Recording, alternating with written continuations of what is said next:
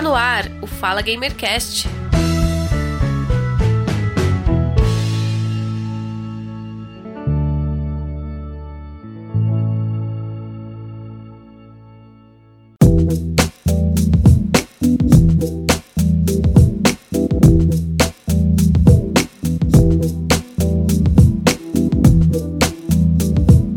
Dia, boa tarde, boa noite. Eu sou o Giovanni Rezende e seja muito bem-vindo ao Fala Gamercast número 20, podcast crossover Lado Negro da Força, Heróis de Rosto Africano. Sejam todos muito bem-vindos. Salve, e aí pessoal? Salve galera, Danilo Oliveira, representando o Lado Negro da Força. Bora falar de game.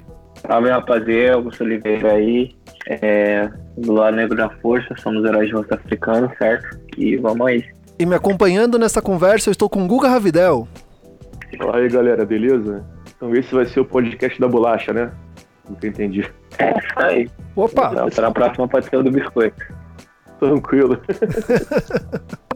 Danilo e Augusto, muito obrigado pela presença de vocês aqui. Por favor, se apresentem para nós. Quem são vocês no podcast Lado Negro da Força? Eu sou o Danilo, prazer.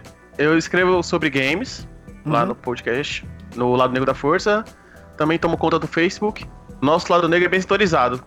Nós temos, tipo, especialistas em cada área, tanto em economia, quanto na música, quanto no desenho, quanto na literatura.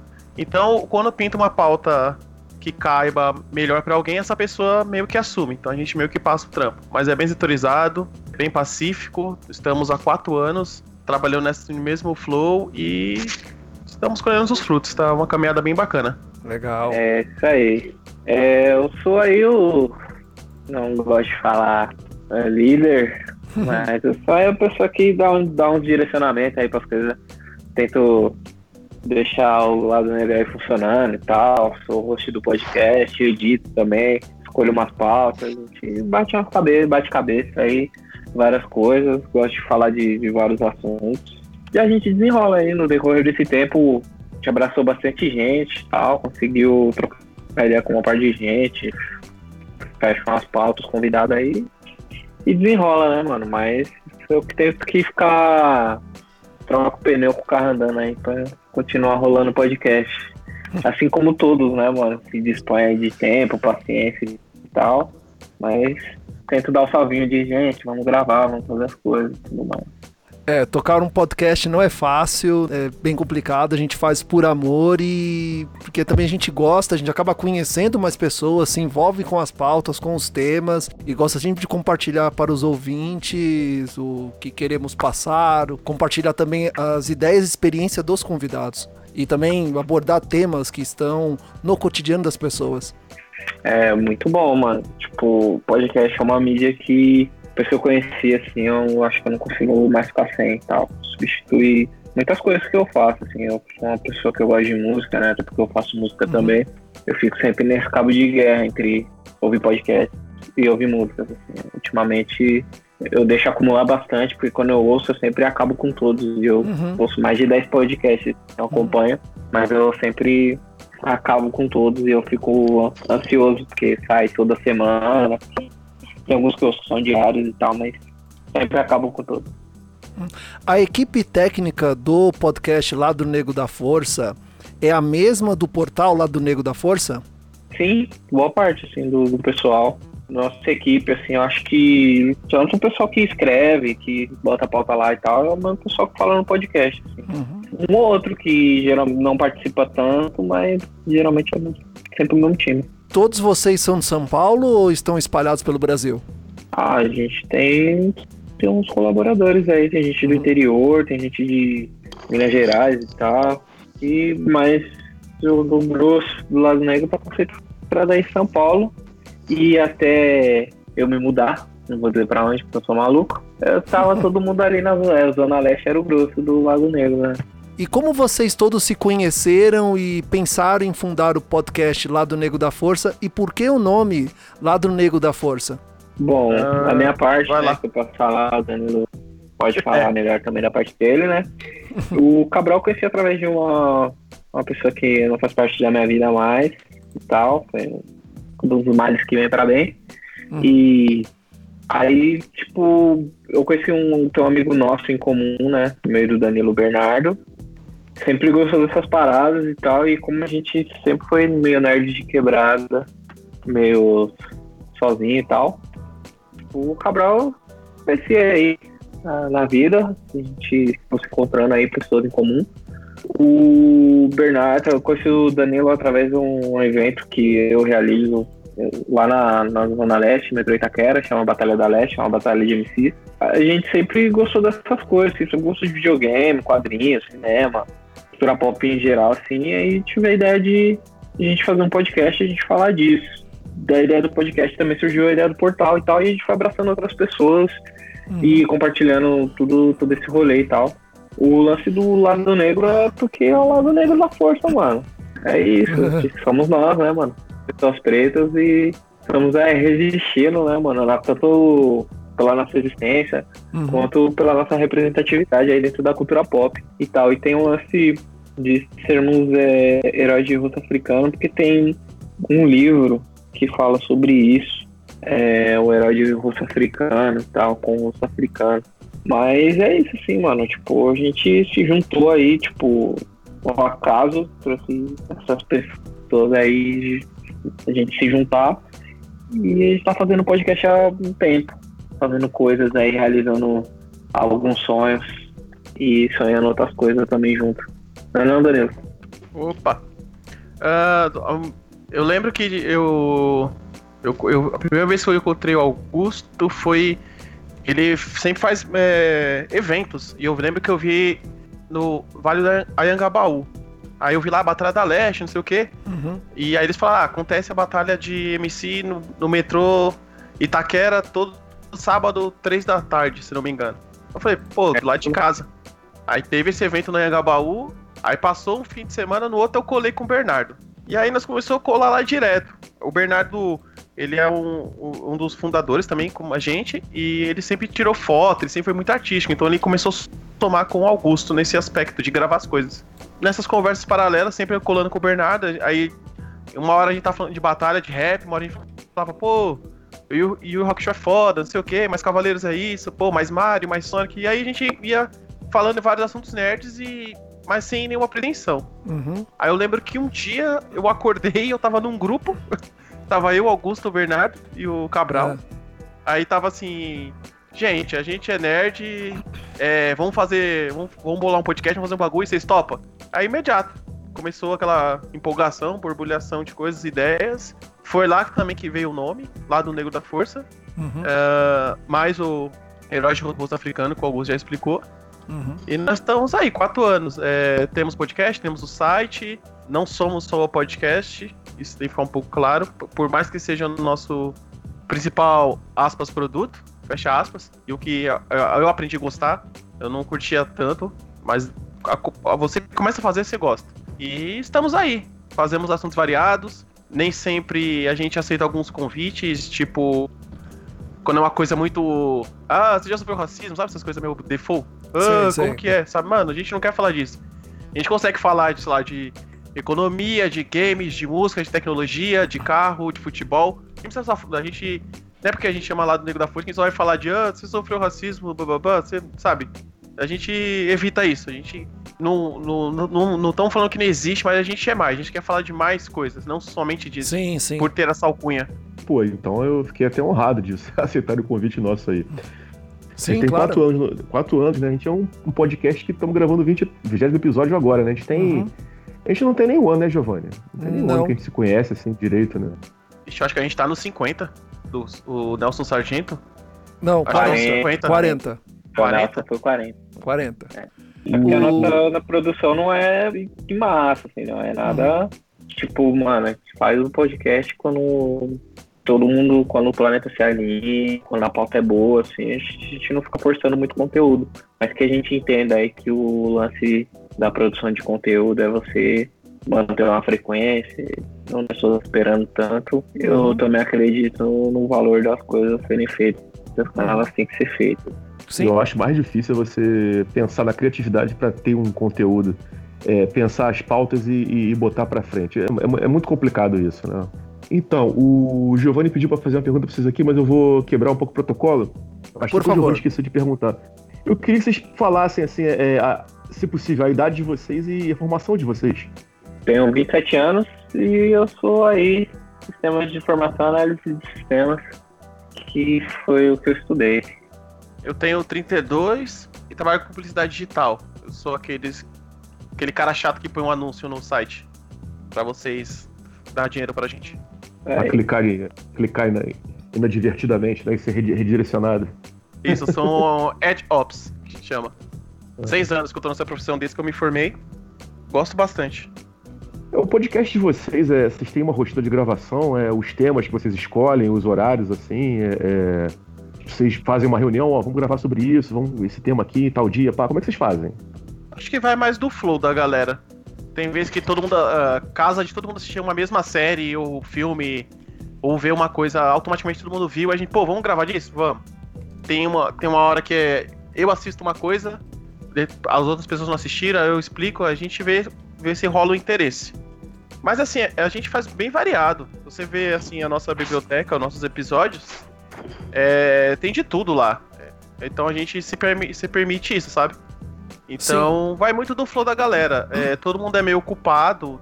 Como o Augusto falou aí, a gente depende muito do alinhamento do- dos planetas. Então se tiver um dia bom, tiver todo mundo no horário, na- nas suas devidas casa ou na casa do Augusto, a gente grava batata, qualquer assunto X. A gente pega e grava, sabe? Mas as pautas são basicamente isso. A gente tá no WhatsApp, alguém viu alguma coisa muito interessante, a gente começa a desenrolar ali, aí marca o dia e a hora. Hoje vocês estão no, no episódio número 40. né, e pelo, pelo que eu vi né, do podcast de vocês, os temas são muito bem variados. Eles não focam em um tema, podcast de economia, podcast de literatura, podcast de tecnologia. Não, eles. O podcast de vocês ele, ele caminha por todas essas áreas: geek, tecnologia, entretenimento, cultura pop, cultura nerd, ah, atualidades, séries. O primeiro programa de vocês foi sobre o The Fresh Prince of the Bel Air, o Maluco no Pedaço, que pô, uma série icônica que até hoje quando passa param pra assistir. Um lance que a gente gosta sempre de pontuar também no, no podcast é a questão da pluralidade preta, né, mano? Porque Uhum. não é só porque o podcast é lá do negro, da força, tem um, não é só porque é um podcast feito por pessoas pretas que a gente vai fazer um afro podcast falando de afro coisas para afro pessoas, toda afro minuto. Então a gente vai falar de, mas a ideia, o conceito principal é sempre colocar pessoas pretas como protagonistas das histórias, assim, das coisas que acontecem, porque a gente não, não se vê muito nesse papel, nesse lugar. Mas ao mesmo tempo, nem todo homem preto é o Idris Elba, nem toda mulher preta é a Viola Davis, Uhum. nem, tipo, existem Uhum. várias, várias configurações aí de pessoas, né, mano? A diversidade não é só você colocar uma mulher, sei lá, uma mulher branca, uma mulher cis, é preta, tem, então tem da, da nossa diversidade, da nossa diversidade, que é a diversidade preta, tem várias coisas. Então vai ter o podcast que a gente está falando sobre nada, que é a gente sentado trocando ideia, falando várias besteiras. Vai ter um podcast sobre economia, que a gente explica como funciona o juro composto, ao mesmo tempo que vai ter um podcast sobre cinema, onde a gente vai decupando várias cenas, vai falando da importância de algumas coisas, tem uma metalinguagem de toda essa série. Uhum. Ou um podcast que a gente vai pegar aí, que é o último do seu Nelson, que a gente vai pegar uma figura histórica e vai fazer umas perguntas para ela, respirar o memoir que essas pessoas aí que são tão importantes para nossa história, a história do, do nosso povo. Eu acho que o diferencial é, é isso aí. Ao mesmo tempo que pode soar uma coisa sem foco, que na, na real não é, é que, tipo, mano, cada pessoa preta é diferente. Então a gente tem podcast de paternidade, tem de relacionamento afrocentrado, tem de relacionamento. E é importante a gente poder falar sobre todas essas coisas, né? Porque cada um de nós é diferente, tá ligado? O Cândido de uma forma, ele tem uma família já, já tá estabelecido, é, tem uma família com mais de duas pessoas, né? Eu tenho uma família de duas pessoas, Danilo tem a família nuclear dele ainda, ele não, não, não, não deu start na, na família nova dele, a Kelly também é mãe. então, tem vários pontos, e cada um tá num ponto diferente da vida. Agora eu tô aí Comecei minha família, duas pessoas ainda. O Cândido já tá a família dele três, indo pra quatro. A Kelly já tá a família de quatro pessoas. E tá aí, o Cabral tá aí também, começando a família dele. Tem, tem todo esse rolê. Eu vou falar é, como é que eu assim, me aproximei de vocês, porque eu tava, eu tava assistindo o Luke Cage, né? E o Luke Cage é uma coisa interessante, porque a primeira vez que eu peguei o Luke Cage foi no escritório do meu avô, na década de 80. O meu avô ele era despachante da polícia e alguns clientes deixavam algumas coisas, objetos lá na sala dele. Aí eu tava lá mexendo, era criança, de bobeira, peguei assim uma Super Aventuras Marvel, não lembro agora qual era o número dela. E tava lá, Luke Cage, a origem. Aí eu falei, caraca, Luke Cage, a origem. Você ali assim, pô, achei maneiro pra caraca. O cara, o cara foi preso, né? E passou por um experimento na cadeia, acabou saindo super-herói. E a partir dali eu comecei a ler, né? Aí comecei a ler X-Men, Super Aventuras Marvel, Homem-Aranha, pá. Até que chegou na série, né? Eu falei, pô, liguei pra ver a série, achei a série boa, eu não sei realmente assim, o que vocês acham realmente da série. E eu procurei um podcast, né? Eu falei, pô, os caras têm um podcast aí sobre Luke Cage. Aí cheguei até vocês, né? Eu falei, caramba, esses caras têm um podcast falando sobre, sobre Luke Cage. Aí eu escutei primeiro Luke Cage, né? E depois eu fui são outras coisas de você, fui me interessando assim. E eu vou falar, é, é aquela coisa assim de você entender realmente é, é, é como vocês pensam, para poder saber, né? Falou, pô, cara, a gente não tá sozinho no mundo. A gente tá, convive com X pessoas de X cores, de X religiões né, de X aspirações, de X vontades, né? Então a gente não tá sozinho. Se a gente pensar o mundo só pra gente, não dá certo. A gente tem que pensar o mundo que a gente divide o espaço com outras pessoas. Assim, nada mais legal do que convidar os caras para conversar, ver se eles vão se interessar em conversar com a gente. E como o nosso podcast é de games, eu falei, pô, então eu falei até com o Augusto, falei, pô, vocês topam de, de gravar sobre games com a gente? Como assim? Eu, eu tive contato com vocês, né? Nossa, acho que o Luke Cage tem bastante coisa, né? Luke Cage tem, tem uns... a gente gravou bastante. Tem uns quatro podcasts sobre o Luke Cage, Luke Cage Max, Luke Cage Noir, Luke, quem é Luke Cage, nossa, fora as matérias. Foi uma série Sim. bem legal. É, foi, série... foi, na época do lançamento, né? Infelizmente cancelaram aí, mas vamos ver, né? Se vão fazer o Herói de Aluguel, se vão fazer alguma é, coisa com tenho... um IP, ou se vão devolver pra Disney. Eu acho que o, o, o, até o ator que, que fez o Luke Cage, o Mike Coulter, né? Eu sigo ele, eu sigo ele no Twitter. Ele é um cara que ele cresceu pra caramba. Você vê o começo dele, ele, ele achava ele assim meio que, meio que tímido do papel, né? Meio que de repente não, não sabendo levar o papel, né? E no final da, da, da, da primeira temporada ele tá ótimo, tá todo muito bem. Nessa segunda ele tá perfeito. Ele tá bem legal mesmo, o lance do, do horário de aluguel. Meio que deu uma flertada com isso, né? Não, não foi realmente como nos quadrinhos, porque não tem mais espaço para isso, né? De ser exatamente como era nos quadrinhos. E eu, eu tô achando que vai ter sim. Eu tô, tô achando que vai ter sim, que vai ter uma, uma, uma, uma, série, não sei se vai ser na Netflix ou na Disney, que vai ser sobre o Punho de Ferro e o Luke Cage, né? Torcendo. Tomara que tenha. É, vamos ver, né? Começou, né? Não, não é um ator excepcional e tal, né? Tem um bagulho que eu sempre falo relacionado à, à inclusão, que a gente tem que avaliar que a inclusão, ela, ela acontece quando a gente não tem que ser excepcional, né? Pra aparecer, pra estar presente no, nos lugares e tal. Mas ele é um ah, cara que ele veio se aprimorando e tal, e hoje em dia você reconhece ali, quando você olha, você, tipo, não, é ele e tal. E tem que dar espaço para as pessoas crescerem, né, mano? Não é só não é só o excepcional e tal. E, tipo, às vezes a pessoa precisa de uma chance, né? Às vezes ela não tá lá ainda, mas com não, essa é, chance é. ela chega. Eu acho que o, o, o, ator foi pensado, assim, na, na, semelhança física do ator pro, pro quadrinho, né? Pro personagem de quadrinhos. Se bota um do lado do outro, fisicamente são muito parecidos. Mas como você falou, né? Não, nem sempre você consegue ter aquele ator top de linha para tudo, né? E ele foi crescendo, realmente. Ele pegou um papel que, assim, na, na Marvel, Netflix, né? Importantíssimo, eu acho, muito, muito importante já, já não é de hoje, né? Que filme, série de super-herói tá ganhando o mundo, né? Ele sentiu um pouco peso no começo, depois ele cresceu, deslanchou e, na boa, cara, se fosse fazer mais umas 10 temporadas, eu ia ver amarradão. Tanta, tanta série ruim aí que tem continuação, né? A gente vê que já dura aí 10, botou do lado E botou do lado de gente, tipo, importante aí, ó. Vencedor do Oscar, Marechal Ali, é, Rosário Dawson, Sônia Braga aí, representando o Brasil. Tem, sim, tem a pessoa. Sim, sim. Seu elenco, o elenco da primeira temporada é muito bom. Muito bom. Sim, excelente. Muito. Agora, pra gente que é fã, só torcer, né? Pra ver se renova, né? Ou então tem uma, uma continuação com o Punho de Ferro.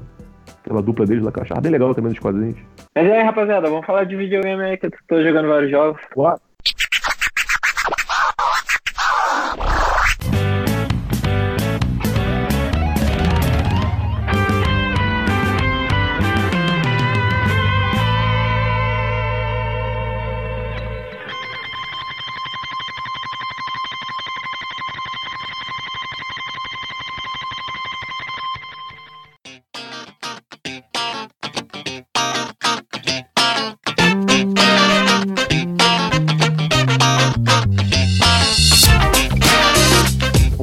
Porque o, objetivo nosso foi trazer vocês pra gente falar sobre o que, que vocês estão jogando, o que vocês acham aí, qual é o videogame de vocês, qual é o console de vocês.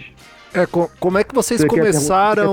pergun- É, eu ia perguntar pra eles qual foi o primeiro contato deles com o videogame. Quem introduziu eles no mundo dos jogos, videogame, o que, que eles começaram a jogar, como foi o primeiro contato.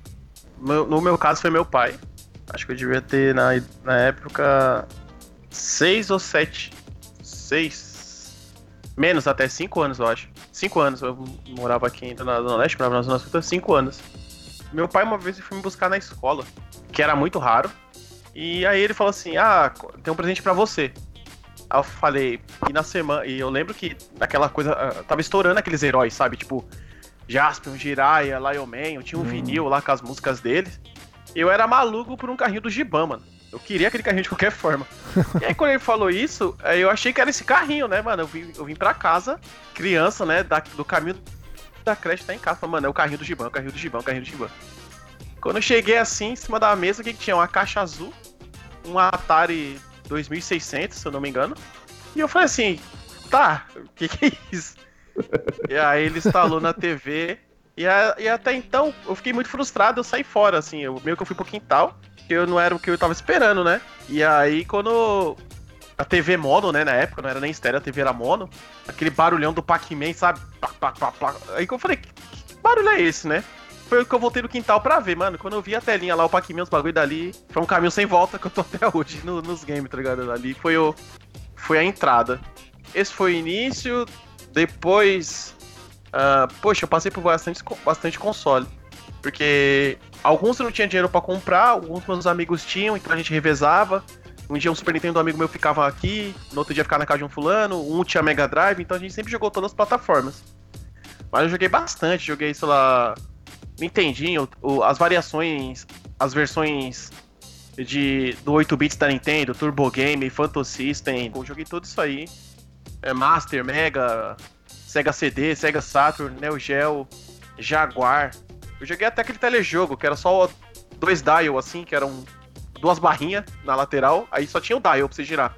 Pra cima e pra baixo, era de madeira esse videogame. Play 1, eu, é, todos esses games aí eu joguei. Eu parei no Dreamcast. Depois do Dreamcast eu comecei a gostar. é, foi a época que eu comecei a descobrir jogos do computador. O Dreamcast foi meu último console, mas eu joguei bastante consoles no decorrer. Desde então eu tô no PC. Eu sou Master Race agora, não sou mais console. Você viu uma vantagem em- do console para o PC ou uma desvantagem? Ah, tem uma vantagem enorme. Tanto o aspecto que sempre bate nessa tecla graficamente. Uhum. É, meu computador é bom, montei um computador para jogos. Já tem um tempo, hoje em dia tá muito caro. Hoje, 5 contos você monta um mais ou menos naquelas ainda, apertando, correndo atrás de peça barata. Quando eu montei o meu não tava tão caro assim. Fui melhorando, fui dando upgrades. Era, tem uma, é, chega uma fase que os jogos estão um certo patamar gráfico que você tem a configuração ali, que segura. Aí passa um ano, dois anos, você tem que ir trocando umas peças. Eu peguei gosto por isso. Tem pessoas que não gostam de. Ah, eu quero console porque eu quero chegar, ligar e jogar. Agora Eu. o computador não. Presente. Você- Presente. é, Eu, presente. agora o computador não. Você- quando você pega o carinho pela coisa assim, aí você quer um case diferente, você experimenta a ventoinha que brilha, que gira, que resfria, que apita. Você vai brincando, você, vira, você fica meio que um entusiasta da coisa. Não, são dois hobbies, né? O hobby de jogar e o hobby de montar o computador. né? É. Montar e ficar dando upgrade Exato. nele, né? Então, assim, pra mim as vantagens são essas. É, eu tô aqui jogando, minimizo, abro um. Vou no Twitter, vejo alguma coisa, minimizo, abro um vídeo, minimizo, vou no Netflix. É, é, o, o console hoje tem isso, mas no PC já tem isso faz tempo. Você vê fazer milhões de coisas ao mesmo tempo, assim, dependendo da, da sua configuração. Não, é, não, é, não- não dá ainda, né? No console você tem YouTube, tem Skype, tem Mixer, tem algumas coisas assim, mas realmente querer competir com o PC não tem como, né, cara? O PC é muito mais multitarefa. Não tem Ah, como. No campo da multitarefa não dá. Na parte gráfica, é igual a gente comentou aquele de lá, às vezes eu estranho, porque é, os consoles é 30, 30 FPS por aí nessa casa. E aqui eu jogo em 75. Meu monitor é de 75 Hz. E, e às vezes quando eu jogo o console parece que o jogo tá lento, sabe? Eu acostumei tanto. É, embora pareça que. Parece que é a coisa. Aqueles comentários de fórum, né? De, de jogos. O computador 4K, sabe? Mano, mentira. Esses bagulho. Não, tem- PC Master Race. Mas a, É, a os diferença que eu sinto quando eu jogo no console é a, é a velocidade das coisas, dos frames. Pra mim parece que tá bem mais lento, sabe? Sei dos caras de Master Race aí que, pô, como é que eu vou mirar com o controle? Cara, fala sério, eu pego o É, mouse não. na, É na comentários, é os comentários de fórum que eu falo. Os caras com o mouse, pegam o mouse e dá um tiro muito melhor do que com o controle. É questão de costume, É, porque eu falo assim, zoando que PlayStation tem três cores e o computador mesmo, o jogo bom é no computador, né? Mas sei lá, né? O Danilo falou aí que ele começou aí com vários outros consoles, né? Danilo um pouquinho mais velho que eu e tal. Eu comecei no Phantom System, mano. Eu ganhei o Phantom System na promoção da Transcontinental, minha família. Nossa. E aí eu Nossa. comecei com aquela, aquela fitinha pirata 700 jogos, só tem seis jogos e os outros são melhor coisa. Melhor tipo coisa. uma, um hack do- de outros jogos. Aí depois eu ganhei o 64, tipo, eu, e meus irmãos, nós somos em quatro. Ao invés de comprar o Playstation, que meus pais pensaram, ah, um, dois, três, quatro, um, dois, três, quatro, 64. Você E foi, mano. E Boa. que- Ótimo. é. E isso- é, só que é foda, né? Na época as fitas eram extremamente caras, né, mano? Isso é verdade, Era, tipo, 100 reais. E em 1998, 100 reais é dinheiro pra caralho, né, mano? O salário mínimo 300 conto. Pô, ainda é? É, Ainda é, ainda é, brother. Sem conta E- de grana pra caramba. é foda. Mas aí a gente alugava bastante fita e tal, mano. Eu lembro de. O primeiro jogo que eu terminei, assim, que eu fiz tudo foi Star Fox 64. Eu tenho essa Uhum. fita até hoje. Ah, é? É, Ó, o salário, o salário mínimo em 98 era de 130 reais. Então, era, Caralho, ca- era 130, caro. mano. É, consultando aqui o, a tabela de contas, é 130 reais. Então, pra você ter, manter um 64 funcionando, era caro. Era 100 reais pra fita e 30 reais pra passar Uhum. o final do mês todo. Não, fora que se É. você ia alugar uma fita, pra não cortar muito Augusto, eu lembro que você ia alugar uma fita que tipo, precisava de expansion pack. Aí era cobrado um valor a mais na, na videolocadora. Não sei se tinha isso nas de vocês. É, fora quando do bagulho precisava do memory card, né, mano? Do 64 e você ficava com o videogame ligado. Isso também no Play 1, Play 2 e tal. E você ficava com o videogame ligado e toda vez que você fosse jogar um jogo longo, o bagulho durava a vida inteira. Pai, e aí disso eu ganhei um Game Boy Color, não sei como eu consegui ganhar uma coisa só minha, sendo mais novo de quatro irmãos. Mas eu ganhei o Game Boy Color e eu joguei Pokémon pela primeira vez, Pokémon Azul. Também eu recomprei essa, esse setup aí, tipo, Game Boy e tal. E eu lembro de jogar Pokémon Pinball, é, joguei muita coisa assim no Game Boy e tal. Wario Land, Mario Land. E aí depois Pinball é chegou a maravilhoso. Sim. Chegou a época do Play 1, que as pessoas da vila tinham, aí a gente ficava. Videogame ficava na casa da pessoa, aí você começava comprando memory card, aí depois você comprava o joguinho, aí você ia e comprava mais outro joguinho, depois você comprava o controle e o videogame virava seu. Assim, na vila sempre foi assim, tipo, vai ficando na casa de um, vai ficando na casa de outro, vai prestando, vai passando pra frente o videogame. Play 2 e hoje o meu setup de videogames é. Eu tenho um Play 3, um 64, um Nintendo Wii, PSP, um Game Boy Color e um 3DS. E o Switch que tá pra chegar, hein? Logo Olha. Pouca coisa, né? Pouca, pouca coisa, hein? Pouca coisa, hein? Mano, eu gosto muito de, eu gosto muito de console, eu gosto muito de console japonês, principalmente. Porque eu acho que eles fazem os melhores jogos, os jogos que mais me interessam. Tipo, plataforma, aventura, é, uns RPG aí eu jogo. Tô tentando voltar a jogar. Mas uma pergunta então, Au- Augusto. Se você gosta tanto de console assim, você pretende é, nessa geração agora pegar um, um da nova geração? Um Play 4? é, ah, o um Switch Xbox? já é o primeiro, né? Não, é, é. Você tem o Switch já, mas pelo que eu vi, você é colecionador. Ah, então você não sei, pretende ir, ir além?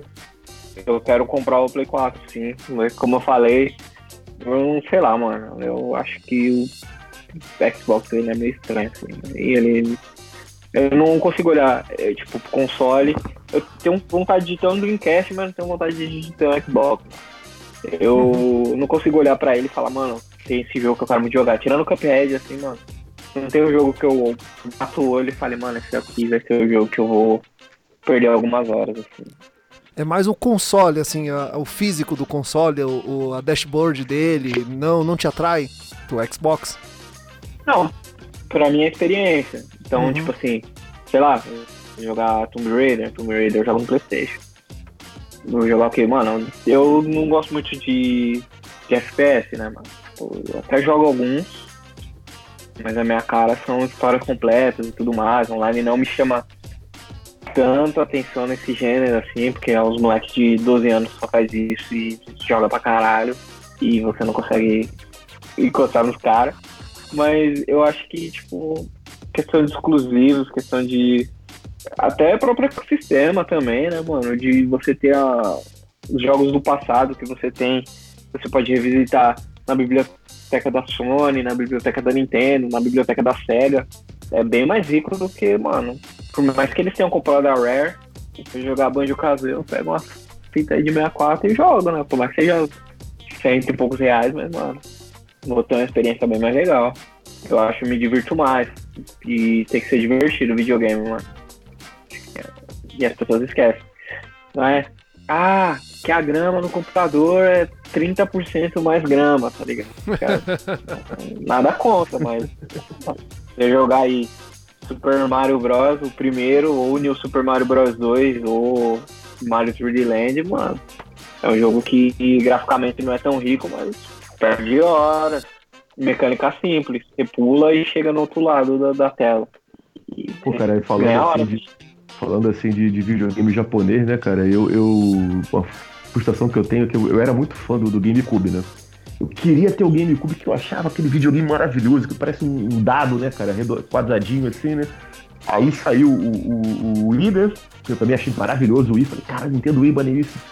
Aí saiu o Wii U, falei, pô, tá muito maneiro, não sei o quê. Aí saiu o Switch agora, que pra mim, assim, é, é um upgrade, né, cara? Tá A Nintendo realmente ela não brinca.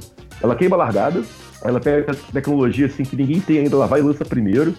Ela aposta em jogos simples, mas apaixonantes, né? Porra, Mario, é, é, é, Pokémon, Zelda, aquela coisa assim maravilhosa. Augusto falando assim me deu aquela vontade. Falei, pô, de, de repente, será que tem um. Você conhece mais ainda? Dá, me dá uma dica aí. Tem a chance da, da Nintendo botar os clássicos do, do GameCube, do do Wii mesmo, no Switch?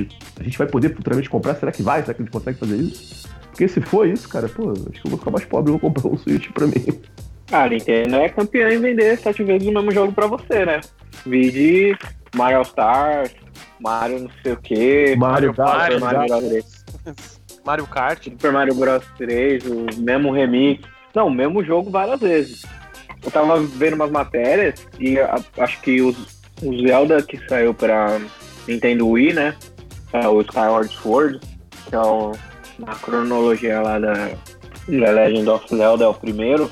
É, eles estão pensando num remake pro Switch, né? Mas como ele tem o motion controls e tudo mais, vai ficar meio difícil dos caras replicarem a jogabilidade e tal, né? Como o Switch é um híbrido né, de console de mesa e portátil. Aí eu não sei como eles vão agir, mas já tem alguns. O Virtual Console ainda não estreou no, no Switch.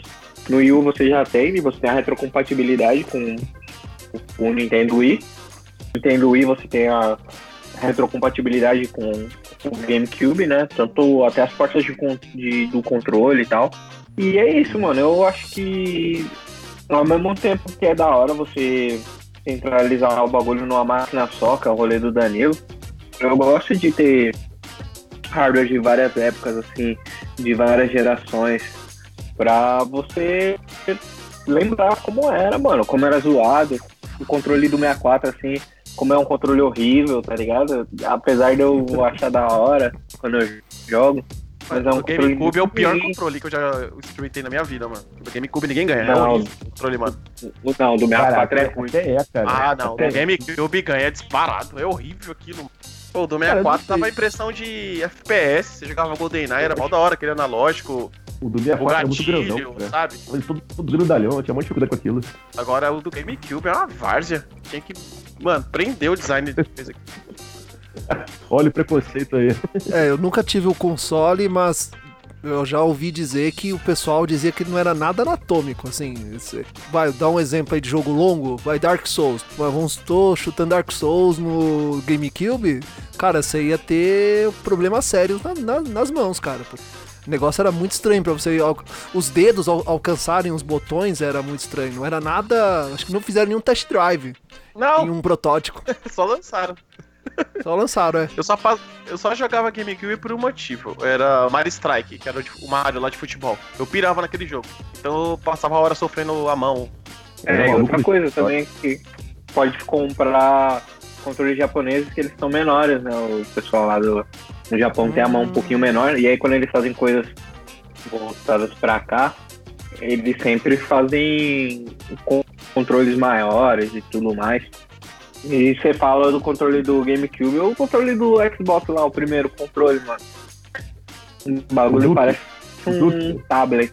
É, o primeiro, o primeiro mesmo. Parece um tablet, sei, mano, é. tão grande Cara, assim. Era igual ao do Dreamcast. Lembra do controle do Dreamcast? O bagulho era um tablet. Parece, parecia muito, parecia muito mesmo. Verdade. O Dreamcast, ele foi o primeiro console a ter uma conectividade. a- Era possível você ter- jogar um multiplayer. Foi o primeiro console a ter essa entrada, ter uma conectividade com a internet. E eu lembro que no controle tinha uma telinha. É, via o andamento da partida online. Era assim, muito tosco, nada comparado ao que é hoje, mas já ele já era um começo. Era... Como chamava? Acho que era VMU, não lembro o nome do device que você encaixava Sim. no controle. Isso. Isso mesmo. Uma coisa de videogame que eu, que eu é, queria ter é que assim, como é, eu joguei muito em, em no núcleo de amigos, a gente revezava os games, passava pra frente pra pegar o mais moderno. Então eu não- guardava. Hoje eu sinto isso eu- eu- eu- é claramente um erro. Eu, dev- eu queria ter guardado. Todos os videogames que eu fui tendo, eu queria ter guardado. Talvez pra jogar depois? Sim, mas assim, de coleção mesmo, porque, nossa, foi, é, muita história, muitos momentos da hora. É, muita coisa, amigos que você já não tem mais. É, é, é um valor muito emocional, assim, o videogame. E às vezes eu sinto falta disso. De ter guardado os consoles pra estar aqui em casa, parado ali em cima do meu guarda-roupa, mas, sabe, olhar um dia e falar, caralho, esse bagulho. Tal dia eu, fulano, fulano. Puta, sabe? Aquela, aquele gatilho da memória que você bate e olha. Uhum. Eu acho que isso. A Nintendo entrega muito. Acho que a, a maioria das minhas. Boa parte das minhas memórias de console é tudo jogo da Nintendo. Por isso que a Nintendo é o, é o melhor do mundo.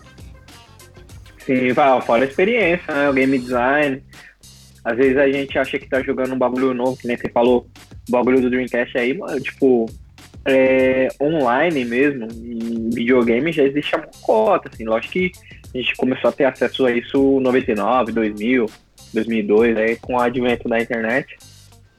Mas, mano, é, no Nintendinho já tinha streaming de algumas coisas, assim, ó, no Super Nintendo tinha algumas partes do Legend of Zelda que você tinha um periférico lá que você jogava, tipo, uns bagulho toda semana, tinha uma hora que dava lá, você conectava seu videogame com a internet e você jogava lá. Você conseguia baixar algumas coisas já.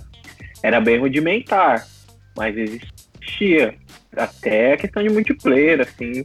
É que eu acho que a porta do Desde essa Dreamcast foi o Phantasy Star Online, que é um baita de um jogo. Ali eu acho que começou a abrir a cabeça.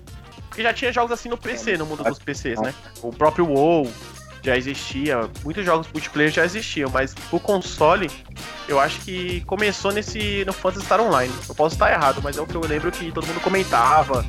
As revistas de game da época assim falavam, nossa, o Phantasy Star Online, bababá, bababá. No Dreamcast mesmo.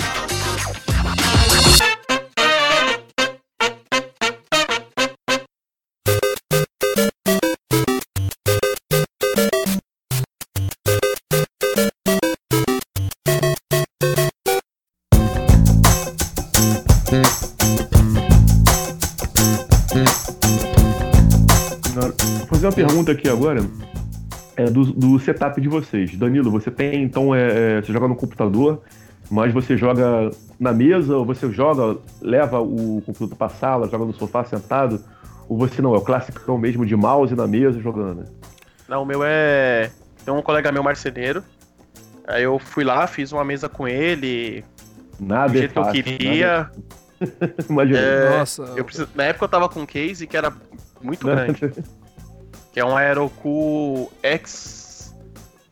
X Strike Force. Se você, a- se você procurar aí, você vai ver o tamanho do gabinete, como era. E aí eu precisava de uma mesa grande. Aí eu fiz uma mesa específica com ele. Eu lembro que eu, eu falei assim: é, você faz o. César, o nome dele é César. Aí eu, tava com- eu tinha trocado recentemente minha placa de vídeo. Falei, eu te dou essa placa de vídeo aqui pra você me fazer a mesa. E aí era uma boa placa de vídeo na época e aí eu fiz. Mas eu jogo na mesa, mano. É... Tem nada de sala não, monitorzão, teclado, mouse. O controle do Xbox One, que é um controle. Eu sempre tive essa carência de um controle, eu sempre usava a Logitech. Uhum. Mas eu lembro Uhum. quando lançou o Xbox One, que eu fui na casa desse meu amigo que a gente tá falando aqui, o César. Que eu fui jogar, ele falou, mano, eu comprei o Xbox One. Aí eu fui jogar com o controle do Xbox One, falei, mano, preciso de um controle desse. Urgente, eu achei esse controle perfeito. Mas o meu é o classicão, é na mesa, na cadeirinha aqui mesmo. É, É, o o- clássico, né? É, eu brisaria assim, sala, se, Steam Machine tivesse decolado, eu tinha, eu tinha uns setups interessantes, eu achava da hora o conceito de, sei lá, eu tô aqui, por exemplo, a tela da sala, a minha tela aqui é 24, é 24. É, seria interessante, eu, não que eu não possa levar esse setup meu pra, pra, pra sala, só que vai ser, sei lá, um pouco mais difícil, se eu tivesse uma Steam Machine era só, pô, desplugar, plugar lá. Mas é uma, é uma facilidade que eu também não quero, eu gosto da, da coisa clássica aqui da mesa, das coisas que tá aqui próxima. Eu vejo aqui na telinha a velocidade, a temperatura das peças. é, Eu fico na configuração clássica mesmo. E você, Augusto, você tem várias televisões pra jogar os videogames diferentes ou você pega eles e concentra numa televisão só? Você consegue? Ou você varia assim, a televisão? Eu quero comprar uma TV de tubo, mas ao mesmo tempo eu fico pensando que se eu ficar enchendo muito de tranqueira, aí Meno vai parar de gostar de mim. Aí eu tô só na televisão por enquanto. É, Não, pensa a decepção, E né? aí? Você mandar no zap lá da e-mail, amor, eu comprei uma TV. Aí chega em casa é um bagulho de tubo. É uma telefucking, tá ligado? E daquela aqui Sim, atrás cara, usa o, o- os Na dois fiozinhos. Vocês lembram do, polegadas. Lembram dos dois fiozinhos? Acho que eh, eu tinha uma TV da National e eu tinha um Master System que ele não tinha o cabo VGA, era, era dois, dois pluguinhos lá que você tinha que, dois fiozinhos que você tinha que colocar atrás. Você rosqueava, ajustava a sintonia da TV para ele pegar a sintonia do console. Eu sou muito velho? Não, Vocês lembram disso? era Não? É. é É o, é o clássico.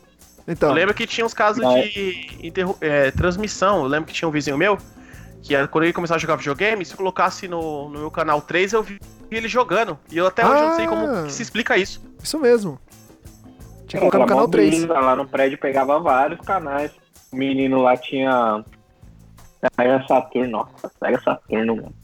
E aí, às vezes, mano, nós era. Era tweet de pobre, né, mano? Nós tava sem videogame, nós ficava, tipo, colocava lá e tava ele jogando. Tipo, e ele nem sabia que nós tava vendo, mas nós tava assistindo lá, tweet de pobre, ele tava jogando Resident 1, mano. Vou falar uma coisa aqui pra vocês. Não sei se vocês pegaram, sabe o que mais pegava transmitido do vizinho também? É, pois é, né? o vizinho tá vendo um canal aí próprio. Aí você sabia que ele ia, né? Olha, tá hora, o vizinho tá vendo, tu ligava também.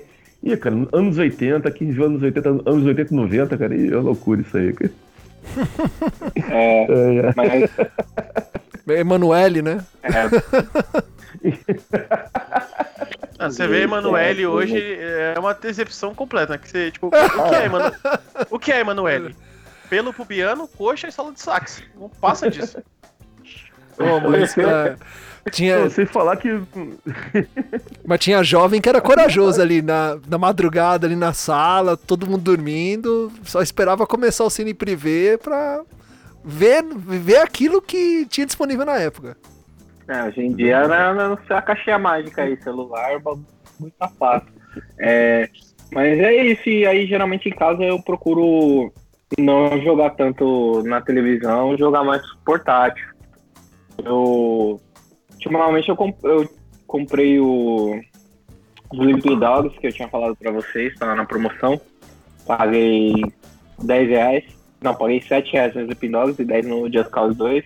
Ah, eu joguei Sleeping Dogs, gostei pra caralho, o jogo da Square, muito foda, assim, a história é muito interessante, não é só um clone de GTA, é louco que o protagonista também é um protagonista não branco, né, mano, não é um homem branco de meia idade, com uma barba meio grisalha, assim, na capa meio cinza, 90% dos jogos tem. É uma história foda e tal, eu fiquei bem viciadinho nesse jogo, assim, É até que eu terminei rapidão. Então, Eu jogo mil o- jogos por dia, mano, vários jogos eu O cara tem um PC, né, meu? O cara tem um PC, é só Cara, mudar. Eu tenho dois, três jogos pro console aqui que eu tô jogando. Então. Ah, Pô, até que a biblioteca do PC é uma monstruosidade, né, cara? Não tem, tem nem como competir, É. né, cara? É. Só não tem o Batman, não, o Arcanite. A, a pergunta é: quantos teras tem o seu computador? Essa é a pergunta. O HD de quanto? Então, aqui tem muitos. Eu deixo instalado hoje. Eu tenho aquele. ah, como que é o nome, meu Deus? HD externo? Não. A mem... É que assim, SSD? Eu... é o outro. É o MX. Ah, Não, como que é o nome da pecinha lá? Eu vou lembrar do nome. É um, é um negócio melhor que SSD. Eu tenho um de 600 GB.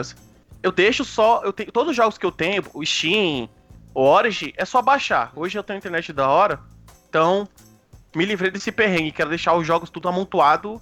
Aquela coisa de, ah, tem que apagar um bagulho pra pôr outro. Em questão de performance, então eu deixo só o que eu, o que eu jogo mesmo, sabe? Então eu não preciso de um. Eu tenho um HD externo de 2TB, ok. Mas o rodando aqui na, no meu PC é esse que é melhor que SSD. E eu sempre procuro deixar o que eu jogo pra ter uma performance melhor. Não ficar é, carregando coisa à toa. e qual o jogo aí no seu PC que ele exige mais da sua máquina que você já jogou? Que eu tô vendo aqui, o seu gabinete é gigantesco. Ele acho que ele nem cabe aqui no meu quarto, sei lá. Se eu compro isso aqui, se a Camila me ver com uma coisa dessa aqui dentro, ela vai perguntar, meu, o que, que você vai fazer com isso? minha minha esposa, o que, que você vai fazer com isso? Então, deixa eu ver. É que assim, o PC. Vamos ver. Acho que assim, tem jogos que eu não. Tipo, Battle, Battlefield, por exemplo. Uhum. Não é um jogo que eu não, que eu não empegue a tanto. Eu sei que as specs dele são altas. Ainda no PC tem aquela coisa de Ultra, que eu nunca vi tanta diferença. Mesmo você tendo um PC da hora, você coloca no Ultra, aí você coloca no Alto, aí você, tipo. Sabe, não é aquela coisa que realmente. Tipo, se você tá jogando no Medium, aí você passa pro Alto, você vê a diferença gritante. Agora Uhum. do Alto pro Ultra, tipo, sinceramente eu não vejo. Talvez quem tenha bem mais hardware que eu consiga ver alguma coisa que eu não esteja vendo. Mas, deixa eu Acho ver. que a grama é mais grama no. É, sabe, é umas coisas que nunca me apeguei. É, é comentário de fórum. Se você for em qualquer fórum aí, vai estar os caras, ah, que a grama, que as partículas, blá blá blá, sabe? Mas, jogo mais pesado que eu tenho aqui instalado, mano. GTA. Apesar que eu. Eu tenho GTA, mas eu não briso tanto. Eu, eu tenho desinstalado. Mas pode ser GTA, acho que é o da, da, biblioteca, da biblioteca da Steam, acho que é o mais pesado é o GTA. Até hoje, com toda a demora que teve pra lançar esse jogo pra computador. Acho que demorou 4 anos depois que saiu pra, pra console.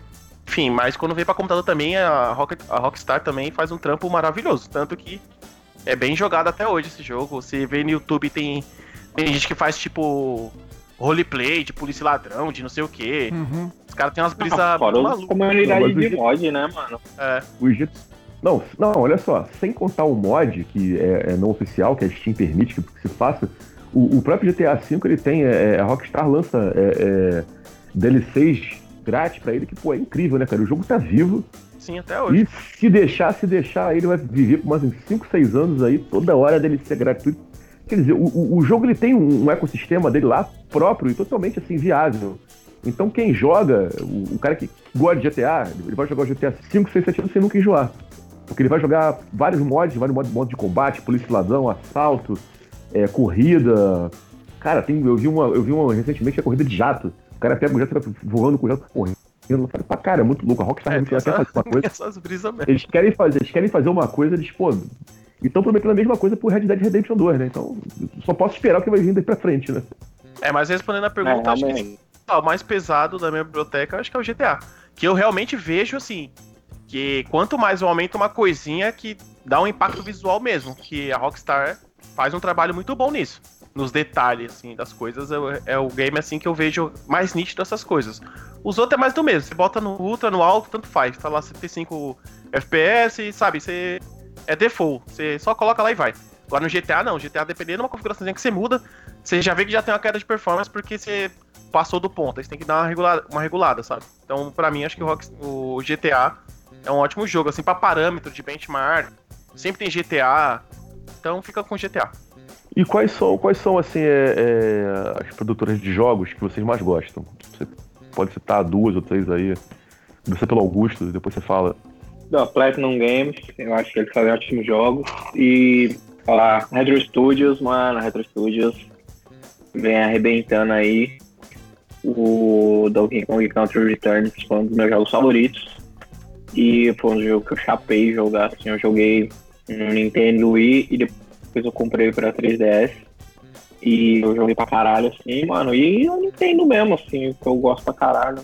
Mas eu acho que a Platinum, a Retro Studios, eles entendem como que é fazer videogame, assim, tá ligado? Tipo, por mais que a CD Projekt Red esteja tenha arrebentado tudo com Witcher 3 e agora tem o Cyberpunk aí 2079 que tá pra sair e tal, tem a Bethesda que faz ótimos jogos, mas eu acho que quem sabe fazer videogame assim, e são produtoras relativamente novas, né, produção e tal. A, tanto a Platinum quanto o, o Retro Studios, eu acho que eles entendem que quer fazer videogame. Essas duas, assim, é as que mais, mais me marcaram numa fase que eu entendi o que é videogame, assim, que eu sei o que é, que eu sei que é um bom videogame, que é um videogame ruim. Então, noção, acho que foram essas duas. Atualmente, Bethesda, é, The Elder Scroll, pra mim, nossa. Isso aí, rapaz. Melhor série bem. ever. ah, isso aí. Uh, mas, assim, nostálgico, nostálgico do coração sempre, Harryware. Square também, fácil. Eu joguei, mano, tanto... A Square teve uma fase no... Uh, Square Enix, Teve uma fase no, no Play 1 que tinha tanto RPG, eu joguei tanto RPG da Square, mano, que, sei lá, todas essas nostálgicas, assim, mas a- as que eu gosto, pra, gosto assim, demais é Bethesda, Harryware e Square. São as minhas preferidas, são os que me deram mais histórias da hora. Eu pedi pro Giovanni botar aí, no, quando o Danilo falou de Bethesda, botar uma palminha aí, botar um efeito sonoro aí, porque eu já falei, né, eu também que a Bethesda é das minhas favoritas também. Meu, 11 do 11 do 11, mano, foi lançado Skyrim. Olha essa data, olha esse jogo. Não tem... Mano, Bethesda merece muitas palmas. Tá Jogou cagando Oblivion? aí, Acho que a Bethesda, tá cagando aí com o Fallout lançou esse jogo 76. quebrado, mano. Tá cagando com o Fallout 76, mas, ah, mano, só de ter o teste, só de ter. Pode cagar em qualquer jogo da franquia, sabe? Mas, mas se cagar no Elder Scroll vai ter, vai ter vandalismo, mano. Não caga no Elder É, Scroll. é eu, eu, eu sou mais fã da Bethesda pela, pela, pela, pela franquia Fallout mesmo. E eu joguei Fallout 73, né? O, desculpa, caramba aí. Fallout 3. eu joguei Fallout 3, eu tô jogando New Vegas. Skyrim eu joguei um pouco, mas eu tenho ele completo no, no, no, no Xbox, né? Um dia que eu sentar pra jogar, eu vou me deliciar com ele. Eu- E eu, tenho Oblivion, né? Também completo, é retrocompatível. Muita gente fala que Oblivion é melhor do que Skyrim. Eu não É, sei se é fácil. melhor, mas, É. mas é, É muito assim, bom. Não a mecânica do jogo, as mecânicas que tem no Skyrim é maravilhosa. Só que a história do Oblivion é, para mim, a melhor da série. Eu já joguei todos. Eu já joguei o Dragonfall, acho que é o primeiro, joguei o Arena, que é o segundo, joguei o Mor Mor Morrowind, que é o terceiro da série, aí vem o Oblivion, aí vem Skyrim, aí tem o Skyrim Online que eu também tenho, aí tem o Skyrim que é de card game que eu também tenho. Acho que eu tenho boa parte dos jogos, eu acho que eu tenho todos. Fora tem uns lá que é meio. é, que saiu para plataformas é, tipo, aquele Engage lá, aquele, aquele celular game lá, o N95, tem uns, tem uns Elder Scrolls pra Ah, aquelas plataformas. N-Gage? É, tem Elder Scrolls pra Da, aquilo. No- da Nokia? Caralho. Caraca, eu não sabia não. É, tem, mano. Eu tive o N-Gage. Eu tive, na época eu tive o N-Gage. Teve. Realmente Enfim, não sabia. Mas assim, Não, a mecânica. até pra caixa da JBL, mano. Bagulho. Caraca. Caraca. Mas a mecânica do Skyrim, graficamente, é. Na época, na data 11 do 11 do 11, que foi a data de lançamento, toda aquela coisa Dragonborn e tal, que era a coisa mais cinemática, o, trailer de lançamento de Skyrim é maravilhoso. Tá chegando Dragonborn numa vila, todo mundo correndo, aí passa. Mano, é sensacional. É, acho que Mas, até hoje se você vê isso. é foda. Disso, é, até hoje eu vejo assim, eu me arrepio. Aquelas lembranças do Facebook já passou. 11 do 11 do 11. É, e eu vi o trailer. Verdade. Mas de história, história de Oblivion pra mim é a melhor de todas. Pô, a gente Até a do esqueceu de três, falar até a do mano. Até a do Morrowind, que é a- a o 3, é a melhor história que o Skyrim. Não tô falando que a história do Skyrim é uma É. aposta, não é isso. Só que você se cativa mais nas outras histórias. Skyrim tá muito. Não sei, os caras trampam muito graficamente na coisa toda. É um trabalho excelente pra época. Mas a história é uma história, assim, ok, é uma história nota 7, vamos supor. É ok. Pra jogar Skyrim, mano. e, sei lá, perder emprego. Perder a vida, né? É, mano, o bagulho aí. Porque eu gosto de terminar o jogo, né, mano? Se eu vejo que o jogo não tá acabando, eu começo, eu já quero terminar. E hoje a gente esqueceu de citar, mano, mas eu, eu gostava, né? Konami, né, mano? Depois é antes e depois do Video Kojima, né? A Konami é dele. Opa, Pô, Konami Kojima, Internet, Kojima né? doidão. Superstar Soccer, não só o Metal Gear Solid, o Metal Gear, mas também o Castlevania. Tinha- Tinha coisas ali, né? O Set Riders é da Konami, não é? Sim. E, mano, Metal Gear eu tenho vários. Tenho vários Metal Gear, mano. Os 5 eu joguei amarradão. Silent Hill. Silent Hill, pode crer, mano. Play 1 do Resident, né, mano? Da Capcom. A grande Capcom também aí, ó. Falando em RPG, em jogos, aí falou de Konami. Deixa eu perguntar pra vocês aí. Danilo e Augusto, Dead Strang, o que, que vocês acham desse jogo?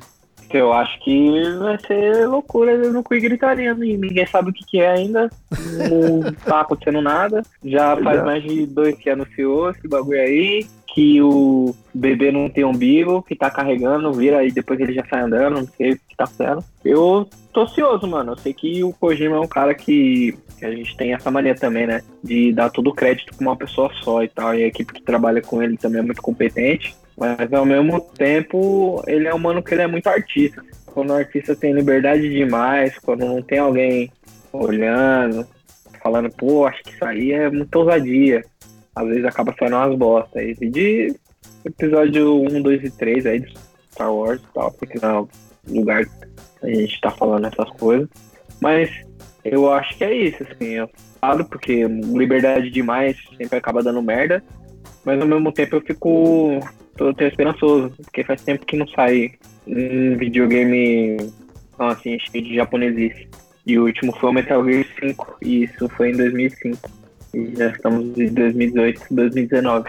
Precisamos. É, o jogo foi listado pra junho, né? Pela. Eu acho que eu, eu acho que não sei, sei, se foi a Amazon que eu vi. A Amazon canadense listou o jogo pra junho. Você acha pouco provável que saia em junho, mas. Ansioso. É meio loucura, né? Mas, pô, bota fé no cara. Vamos ver o que vai dar. É, eu, É. Vi, eu vi o trailer, não sei muito o que pensar. É, Verdade. sei lá, não- É, o, o jogo que a parece. única obra do Kojima que eu joguei foi o, o Metal Gear Metal Gear. Solid, que é uma, uma obra de arte do Jogou o The Phantom Pain? classicão de Play 1. Não, esse aí não, joguei só o do, Ah. do Play 1 mesmo. The Phantom Pain é loucura, eu tô jogando. É loucura. Mas eu vi o trailer, é que o, o meu problema foi visto o Super Smash Bros. Ali eu parei, tudo que passou na E3 deletei. Só lembro do Smash Bros. Não, é uma franquia muito foda, cara. Eu também sou muito fã de Smash Bros. Se eu tivesse um console da Nintendo, assim, é obrigatório pra mim, que seria Smash Bros e Mario Kart. Porque, na boa, cara, se você quem é fã de Forza, ah, melhor jogo de corrida. Cara, eu tenho to- total respeito pelo Forza, Forza Horizon, pá, essas coisas. Lá pra mim, jogo de corrida é Mario Kart. Eu falo isso, a galera fica meio puta comigo. Pô, Mario Kart é, é, é- é animação, é desenho. Eu falei, cara, Mario Kart, Mario Kart. É que é outro rolê, né? A galera Forza, Gran Turismo e outros jogos desse type é, é a simulação, né? Aquela coisa. Nossa, tem É, que fazer a curva a nossa, 30 eu vou- km, senão eu não passo. Eu quero, eu quero pneu. pegar. Nossa, É, calibrar dois pneu.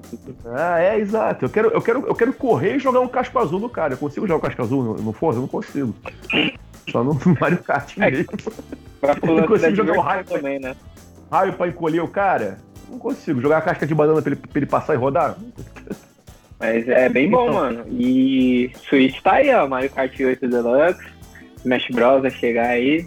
Fim de ano, de Natal. Eu, eu quero jogar o Super Mario Party. Assim, acho que um dos jogos que eu tô mais ansioso pra jogar.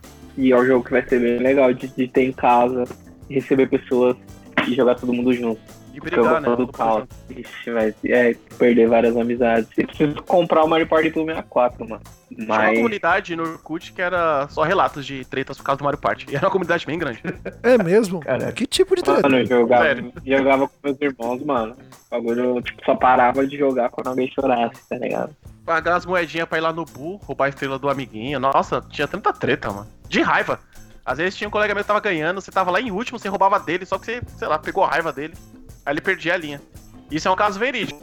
Sim, o mano tá em primeiro. aconteceu, pega aconteceu. cara. Tem isso, tem várias, tem várias. Mas é, eu acredito, aí, ó. Sei lá, mano. Tudo que a gente fala de relacionado a videogame, jogo e tal, a gente sempre acaba voltando pra Nintendo, pra Sony, ninguém. Não que a nostalgia também não, participe disso tudo. Mas eu, não, eu acho que ninguém tem uma memória da hora, assim, tipo, nossa, esse dia eu tava jogando Halo na minha casa, e aí aconteceu uma coisa mais engraçada, não sei o quê. Tem um, um Xbox One né, e tem um, um PS4, né? No, no Xbox One, os, os, exclusivos que eu gosto, que é o Gears of War e o, é o Halo, assim, jogo, acho legal a história, mas não, realmente não é aquela coisa que me fixa. Mas o Gears of War não, o Gears of War ah, joga amarradão mesmo. Gosta de marcar o mata-mata com a galera, quando a galera marca o mata-mata, aí dois contra dois, quatro contra quatro, pô, é bem maneiro mesmo. Acho que esses multiplayer que eu pirava na época de computador lá. Era aquele Unreal Tournament. Nossa, eu pirava naquele jogo. Eu lembro que tinha esses modos, é mata-mata, Team Deathmatch, solo, e tinha o modo que era o Flag, que era tipo de rouba-bandeira. Nossa, eu, eu pirava naquilo, mano. Unreal Tournament. Hoje eles têm uma. A, é, disponibiliza a, a engine deles pra você produzir jogos, acho na Steam. Mas é um jogo que eu sinto falta, eu gostava do multiplayer, eu achava muito. Era muito brutal, muito rápido, era, era muito da hora. Na época do PC era muito da hora. Tinha muitos jogos multiplayer no PC uma época que era. Ponto do PC do console que não dá para discutir é tipo hack. Que mata PC é isso, é hack.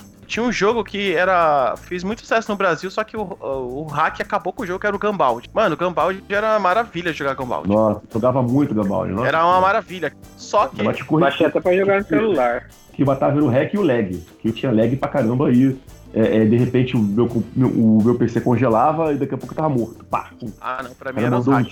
Você ia jogar lá, você tava jogando, e o cara vinha de boomer. Aí beleza, o vento a 90 pra direita, o cara tacava numa, num ângulo totalmente impensável. Boomer era, era o carrinho que, de mil possibilidades lá, que era o boomerang, né? Eu, era um carrinho que eu tinha até um certo domínio, mas eu gostava mais do Armor e do NAC. Mano, eu era muito NAC Pro. Eu fazia umas mitadas de NAC. Mas o Boomer era aquele boneco que o range dele, assim, de ângulo pra você tacar o tiro, era o mais absurdo. Então você fazia umas jogadas muito malucas. Então você tinha uma que você tacava o boomerang e o boomerang subia da tela. E quando caía, era aquele dano cabuloso. Mas tinha uns caras que não dava, mano. Tinha uns caras que você via que era hack assim, sabe? Mano, como que você me acertou esse bagulho, velho? Impossível, sabe? Mas rapaz. 1.6 da massa também, nossa. Foi. Eu não, não sou muito pá com online, assim. Quando a gente entrou na, na, na fase que estamos jogando, eu vou falar o jogo que eu, que eu gosto de jogar online. Mas eu não sou muito pai de online. Eu joguei muito Counter-Strike online. Joguei um pouquinho de Overwatch na casa dos amigos. Metal Gear, Metal Gear eu joguei bastante online. Phantom Pain, meu Phantom Pain tá com o Digão, precisando devolver que eu quero jogar. Eu fui um cara que joguei muito, fiz muito corujão jogando Counter-Strike. O, era 1.2, 1.3. Eu jogava demais. Eu joguei bastante Counter-Strike. É. Eu acho que tinha jogos clássicos lá, é, Ragnarok, Tibia, WoW, bababá. Eu, eu pirava muito no Gunbound. E tinha um jogo que eu gostava muito, que a gente falou de GTA e falou de mods, que é o GTA Mod Torcida. Nossa, eu, eu, eu pirava naquele jogo. Os mods Simplesmente era um mod de torcida ah. organizada. Você entrava num server e você tava com a roupa da Gaviões e você passava o dia inteiro na, na comunidade do Orkut. Vamos se trombar a tal hora no server. Aí colava a galera da Gaviões, colava a galera do, do Palmeiras e ficava trocando soco. Era GTA Torcida. Mano, eu pirava nesse mod. Na Lan House. Ai, que Nossa, loucura, pirava, meu. Que doideira, cara. Bomba Pet, né, mano? É, Bomba Pet, né? Parece que você não falou, né? Mano, Bomba Pet atualizado. Joguei muito. Atualizado. É ruim de aturar. é, mano. E o bagulho saiu até uma matéria dos caras que fazem. O bagulho tá rolando até hoje, Bomba Pet, mano para Play 3, para Xbox, para Play 2, para Play 3, para Xbox. É, foi, foi, uma época importante, né? Tanto o Boba Pet quanto os piratinha, né? De, de Super, a Ronaldinho 97, é, Ronaldinho né? Que, aí. Aquele portunhol, né? Campeonato Brasileiro 96. Futebol Brasileiro 96. Tinha esse aí também, é, que era o Inning Eleven, né? O primeirão lá que tinha aquela locução em japonês maluca. Que o... Eu lembro de jogar o primeiro Inning Eleven no PS1, era todo em japonês lá. Eu ficava apertando em alguma coisa até o jogo começar. 交代する選手がピッチサイドで準備運動を始めましたロベウト・カウロスガンガンプレスをかけますゴールスー パービューティフルゴール素晴らしいゴールです容赦なく得点を重ねていきますさあもう一度見てみましょうロベウトカウロー É, uma, nossa, nossa geração aprendeu várias coisas, aprendeu a falar inglês, aprendeu a entender do ideograma aí. Mano, tudo na base do. Da Da marrecada, Da mano. intuição. Eu lembro que, Voltando ó, aqui. Mano, eu falando joguei- em- Joguei japonês. Pokémon japonês, mano. Eu joguei o Silver, mano. É que eu joguei todos os jogos Pokémon. Eu comecei no amarelo, no yellow. Aí joguei o Blue, Red, que tinha no Brasil. Aí o pai do amigo Fábio, o pai de um amigo meu, Fábio, ele trampava no Japão nessa época. Aí as versões que tinha no Japão ele mandou pra cá, que era a verde, a green, que não tinha aqui, em japonês também. Ah, e depois ele mandou a silver, né? Que era toda em japonês. E, mano, era dando save atrás de save. Quando você catava um TM, você não sabia que golpe que era. Aí eu falava, mano, eu vou dar um salve, vou salvar o jogo, vou pôr o TM, ver que se é um golpe bosta ou não, aí eu volto e dou load. Nossa, era uma batalha pra, pra salvar aquilo, mano. Era muito da hora. Era... Não tinha Google pra procurar, porque você ia procurar uma palavra em japonês, mas você não sabia nem escrever. Então era muito na raça e na vontade, tá ligado? Era muita vontade de jogar.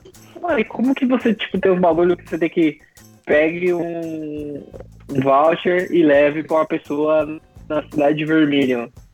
Como que você sabe o que que é, mano? E a gente desenrolava esses bagulho, tipo, complexo. Até no, no- não só no japonês, né, que é o mais difícil de todos, mas no inglês também, mano. Tipo, Eu, eu anotava as palavras, sabe? que, que você, lá, tava num, você tava num diálogo X lá, né? Aí você tá lá apertando A pra Uhum. cortar. Aí quando. Sempre quando tem um item. um key item, né? Lá tal. Meio que é faz uma musiquinha, né? né? Faz uma musiquinha, alguma coisa do tipo. Aí eu lembro que eu anotava no caderninho aquelas letras. Aí eu ficava rodando o mapa, eu ia até onde dava. Uma hora eu via, ah, essas letras é similar, vou ver se é isso aqui. Mano, eu acho que eu só veio Pokémon Silver muito, muito tempo, assim, tipo, um mês, sei lá. En- Entre apaga, volta, testa coisa, procura onde tem que ir, nossa. E ainda quando ele. como a gente pegou japonês, não tinha detonado, não tinha essas coisas, então não tinha nem onde você ter uma ideia. A gente só ia. Ia na vontade. E jogador brasileiro joga na raça mesmo, né? Porque, pô, a parada toda em japonês. Não, não tinha como, é, é, traduzir impossível, era esse método mesmo, é. Tentativa e erro, tentativa e erro. Não tinha como. Mas é voltando o aqui ao, os jogos? Não só fazer uma adenda aqui, voltando aqui ao Bomba Pet. Vocês vocês não acham que o Bomba Pet, o Bomba Pet ele é a justiça do jogo de futebol? Ele, ele vem pra ser a justiça? Porque, pô, você compra um jogo de futebol que você gosta. Aí, às vezes, é, é, o jogo já tá formado com um time lá. Quando chega no mercado que você compra ele, já, já mudou o time todo, já mudou. É sacanagem, o jogo não tá atualizado. O jogador já, já, já. O time já saiu da divisão tal, o jogador do seu time não tá mais. E o Bomba Pet, porque a justiça já tá lá, o jogo totalmente configurado, atualizado, certinho, como você quis. Eu lembro, cara, quando. Para que grito de torcida e os bagulho, mano. Cara trampou, Pô, a de verdade narração, narração do Galvão Bueno. Excelente, cara. Eu lembro, eu lembro que um, um ex-cunhado meu, ele comprou um Play 2 na época, né, cara? Aí ele falou, pô, agora a gente vai jogar um- com o time do Flamengo realmente original, porque aqui tem o Adriano Imperador jogando. Eu falei, caraca, é mesmo. Eu fui na loja, o time do Flamengo do, do, do PES, não, não sei qual era o PES na época, né, do Play 2, tava atual, mas sem o Adriano. Eu falei, ah, não tem como, né, cara? Como é que eu vou jogar meu time é Flamengo? Como é que eu vou jogar sem o Adriano Imperador, cara? Não tem nem condição, cara. Aí eu jogava lá no Boa Pet mesmo, amarradão com ele. Eu, não- eu Ah, não conheço como, o Bomba fora Pet e respeito, bagulho. mas eu joguei muito mais FIFA do que, do que PES, sabe? Mas eu, o Bomba Pet é um- algo respeitável, é um marco nos jogos. Com certeza. Não, e o FIFA chegou depois pra mim, assim. O pessoal sempre foi PES, Mini Eleven. Nossa, eu comecei a jogar FIFA no Mega né? Drive, mano, 95. Não sei se é o 95 ou 96, que é o Bebeto dando voleio na capa. Que tinha o modo indoor, que era FIFA- modo quadra. Eu comecei a jogar FIFA nessa Ih. época, mano. Pô, o FIFA tinha fogos, mano, quando você fazia gol, esse FIFA aí. Não, não é esse aí? Você soltava fogos. É, é. Eu comecei a jogar. Ah, não, eu FIFA. jogava o Ineleven, que meus amigos sempre jogavam mais o Ineleven. Mas eu jogava. Eu gostava mais do FIFA, assim, sei lá. E tem vários FIFA. Você vê, desde 95 pra cá tem FIFAs horríveis. O FIFA é meio que assim: cinco FIFA ruim e um bom. E vai. Quatro FIFA ruim e um bom. Que eles testam muita coisa. O 2019 mesmo eu não comprei. Acho que eu tenho desde o 2005 pra, pra cá eu tenho. Tanto em CD como disponível na Origin pra baixar. Só o 19 que eu não comprei. Que além do valor, o jogo tá cagadaço. Tá muito ruim, mano. Tá horrível. Eu que joguei o World Cup, mano. World Cup 98. Foi um dos primeiros que eu joguei, assim, ó. Que eu sentia a Fora a diferença musiquinha do Blur, né? Na introdução É, FIFA 98. Aí começava. Os Eu lembro melhores jogos de o FIFA. World Cup no 64, mano. Foi... É isso. Lembro da Copa, né? lembro de tudo pintando na rua. O Brasil perdendo pra França, o Ronaldo convulsionando. Tem uns jogos, mano. Eu lembro que eu peguei uma. Tinha uns, e tinha vários futebol, tipo, nada a ver, mano, que chegava na quebrada.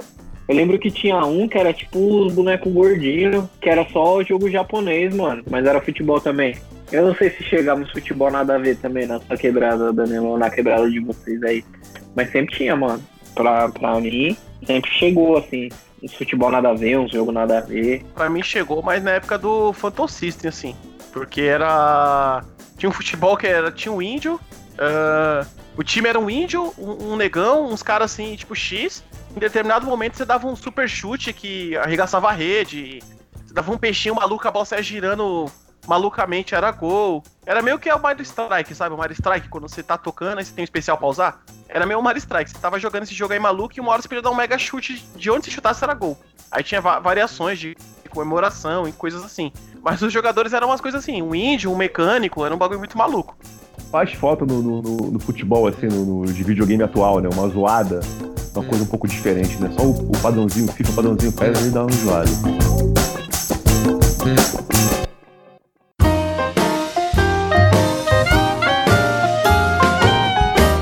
Você está jogando?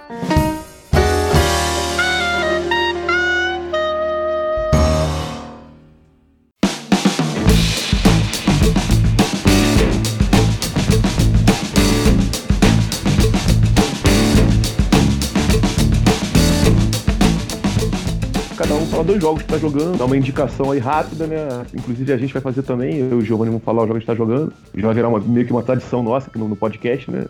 Vou começar com. com vamos, vamos, tipo assim, intercalar. Aí primeiro vai um de vocês, aí um da gente. Aí depois um de vocês de novo, pode ser?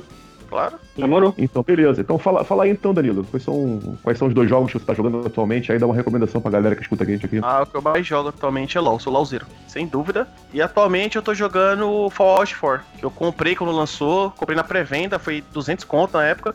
Enfim, deu vontade de jogar Fallout 4, mas eu sempre tenho o Skyrim ali, um milhão de saves, um milhão de personagens que eu começo a jogar e paro. E eu recomendo o The Elder Scroll, mano. A série The Elder Scroll, é, tanto Oblivion quanto o próprio Skyrim, eu recomendo muito essa série. Pra quem gosta de fantasia, RPG, é tiro certo, é só, só vai. É o Scroll.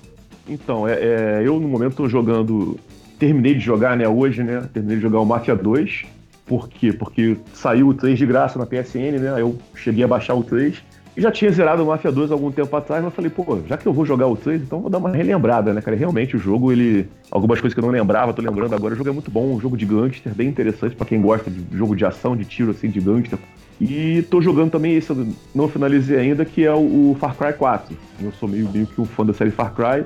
E o 3, Far Cry, Far Cry 3 eu consegui zerar. O 4 ainda tô ainda assim meio que na metade do jogo, mas é aquela coisa, né? Tô buscando todos os itens, procurando completar a maior parte possível, então eu acho que ainda vou ficar um, um bom tempo jogando aí nesse jogo ainda. Augusto? Eu tenho jogado bastante, eu tô, tô jogando Mega Man X4, nossa, eu jogo jogo novo, né? Top, hein? Top, hein? Palminhas, palminhas. Mega Man X4. Eu gosto de jogar com zero e eu preciso achar uma cópia do Mega Man Zero Collection para jogar no meu 3DS. E eu estou jogando muito Monster Hunter, é, Ultimate 4 para 3DS também. Um jogo que eu indico aí pro pessoal jogar é o Metal Gear Solid 5. Interromper. Eu queria indicar outros jogos, mas eu acho que o Metal Gear ele é um jogo para quem gosta de liberdade, assim, tipo, é um jogo de mundo aberto, lógico, tem a história e tudo mais, mas a maneira como você aborda as missões eu acho bem louco, assim. Você invade muito. E como a inteligência artificial ela responde, né? Tipo, se você começa a invadir muito uma base e dá muito headshot, os caras começam a usar capacete. Se você começa sempre a invadir, ah, pelo lado do sul, os caras vai começar a colocar umas minas, umas lâmpadas, começar a colocar uns malucos mais pá nessa região. E aí você com a sua equipe e a sua base, você consegue mandar umas missões para você ir lá e destruir a fábrica de capacete, a fábrica de, de lâmpada dos caras tal. E eu acho bem interessante essa dinâmica assim do, bagulho ficando cada vez mais difícil e você tendo que se virar. Assim. É um jogo incompleto, mano. Eu tava falando do Kojima, o cara sem acesso aos bagulhos conseguiu fazer o jogo do ano, imagina ele fazendo o que ele quer. Então acho que a minha indicação é essa e eu tô jogando aí.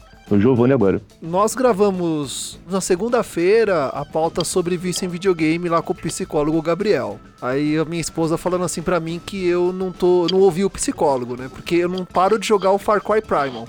Você mesmo que faz o seu armamento, você tira da própria natureza as armas, você mesmo confecciona suas armas, você doma animais numa skill nova que eu consigo subir em cima do tigre de sabre e, meu, e sair correndo com ele e tacando flash em todo mundo.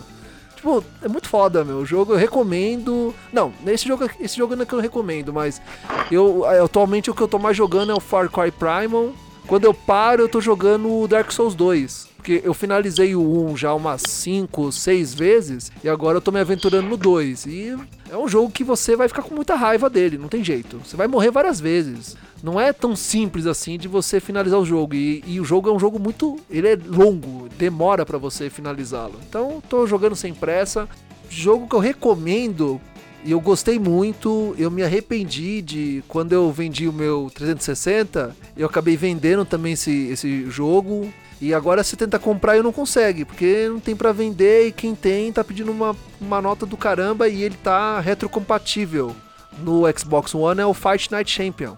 Cara, esse jogo é muito foda para quem gosta de luta de boxe. Como, assim, não curto muito FC, esses negócios, curto boxe. Acho que boxe é mais clássico ali, é mais realmente estratégia. Você observar o seu adversário, uh, ganhar no erro dele. É mais clássico, assim. É isso mais cult para mim, eu acho o boxe. A balé das mãos, né? Sim. Fala. Ele é antigo, mas ele é bom. Que um bagulho que você falou é da história, né? O lance de ter essas ceninhas aí. A Electronic Arts, ela tá, né? Se jogando nesse, nesse rolê, né? A último Madden, o Mahershala Ali foi um dos personagens, né? No modo história e tal. E falou você tem o Alex Hunt. Ah, tá desenrolando, né? Esse futebol com historinha, basquete com historinha, futebol americano com historinha. Acho que as pessoas não estão só mais. O gameplay não tá só sendo tão apetitoso aí para as pessoas e precisa colocar alguma coisa. Mas faz tempo uma, isso, hein, que. Tem uma historiazinha. Um atrativo louco. Os gráficos bons tá aí, para ambas plataformas, PC, console, mas o, o, problema hoje é a história. É muito mais do mesmo. É, é que a grama tá cada vez mais grama, né? Mas. melhorar alguma coisa. PC Master Racer, né? É, você vai ver E3 2019, todo mundo vai falar, nossa, mas essa grama tá muito bonita, essas partículas e não sei o que. E, mano, o jogo tem que ser da hora, tem que ter uma história, tem que se conectar de alguma forma. Isso aí, gente. Vamos finalizar? O papo tá bom, mas é triste a dor do parto. Ah, achei que o papo foi ótimo. A gente pode continuar. Foi, foi ótimo, meu. Gostei pra caramba. Vamos para o jabá pessoal.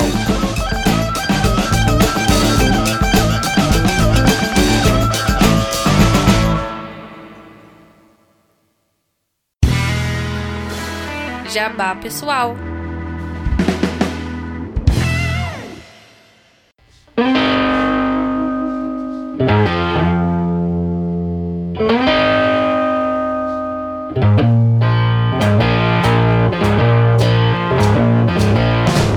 Danilo e Augusto, esse é o momento de vocês. Por favor, falem aos ouvintes sobre onde encontrar vocês aí. Como se comunicar com o lado negro da força. Uh, você encontra a gente no Facebook, facilmente, buscando o lado negro da força. Instagram e Twitter também é a mesma coisa. É, nós estamos no Spotify também. Se você clicar lá no Spotify na aba de podcast, você encontra a gente por lá também. É, no, todos os nossos podcasts você encontra no Podbean, que é onde a gente guarda as coisas. Ele também tem um aplicativo muito bom. É, você também consegue encontrar nosso podcast naquele aplicativo da Google, Google Podcast, que por enquanto acho que é só para Android, mas você encontra a gente lá também. E é isso, é fácil de achar. Você colocar o lado negro da força, acho que no Google aí já te aparece algum resultado. Não é muito difícil achar a gente, não. Tanto pro site, como pro podcast, quanto pro no Spotify, no Twitter, no Instagram, é bem fácil. É isso aí, rapaziada. E se você quiser trocar ideia comigo, mano, o primeiro lugar onde você vai me achar é na rua. Tamo aí pra trocar ideia, pra cobrar as coisas, ser cobrado também de alguma fala, de algum bagulho. E as minhas redes sociais elas acredito que vão estar aí na postagem, mas é Augusto, underline OJ, em qualquer lugar, segue me achar. Eu vou mandar meu, meu friend code aí da Nintendo para as pessoas que jogam 3DS, quiserem me adicionar e jogar Monster Hunter aí com nós, matar uns monstros, fazer a rainha de galo no Pokémon aí, se quiser também, tamo aí junto. Beleza, todos os links do lado negro da força, do portal, redes sociais estarão na descrição desse podcast. Danilo Augusto, quero agradecer muito a presença de vocês, muito obrigado, o papo foi muito bom. Eu espero voltar a ver vocês aqui novamente no Fala Gamercast. Muito obrigado. Valeu, obrigado aí por participar, né? Acho que foi um papo bom. Futuramente a gente pode gravar de novo, um novo crossover, né? Pode ver de repente um tema de RPG, jogos de RPG. Acho que é bem rico, vai render muito papo pra gente. Infelizmente tem que terminar agora, né? Pra gente poder descansar também, mas pô, valeu mesmo. Muito obrigado mesmo, galera. Valeu mesmo. Tchau, gente. Falou! Falou, pessoal. Joguem Skyrim. Valeu, galera.